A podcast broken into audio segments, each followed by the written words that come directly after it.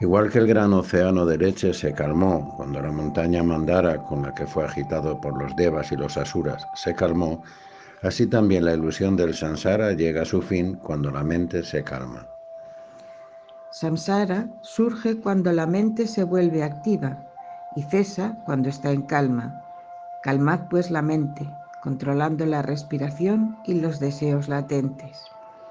Este sansara sin valor, literalmente quemado, nace de nuestra imaginación y se desvanece en ausencia de imaginación. La verdad es que es absolutamente insustancial. La idea de una serpiente viva en el cuadro de una serpiente deja de ser mantenida cuando se conoce la verdad. Similarmente, samsara deja de existir cuando se comprende la verdad, incluso si sigue apareciendo. Este fantasma de un sansara de larga vida, que es la creación de la mente engañada del hombre y la causa de sus sufrimientos, desaparece cuando se reflexiona sobre él. Oh Rama, Maya es tal que atrae el deleite con su propia destrucción. Deja de existir incluso mientras es observado. Querido muchacho, maravilloso en verdad es este Maya que engaña al mundo entero. Por su causa el ser no es percibido, aunque permea todos los miembros del cuerpo. Todo lo que se ve no existe verdaderamente. Es como la ciudad mítica de los Gandharvas, Fata Morgana o como un espejismo. Aquello que no se ve, aunque se halle dentro de nosotros, es llamado el ser eterno e indestructible.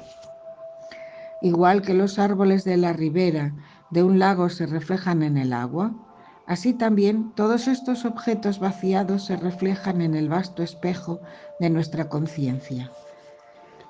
Esta creación, que es un mero juego de la conciencia, surge como la ilusión de una serpiente en una cuerda, cuando hay ignorancia, y llega a su fin cuando existe el conocimiento correcto.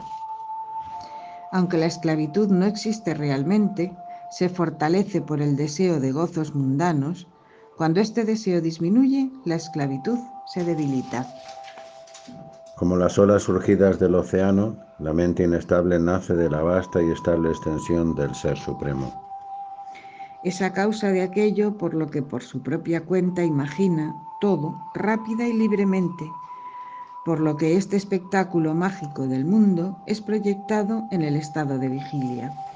Este mundo, aunque irreal, parece existir y es la causa del sufrimiento de toda una vida para la persona ignorante, igual que un fantasma no existente es causa de temor para un niño. Quien no entiende de oro solo ve el brazalete, no tiene ni idea de que es únicamente oro.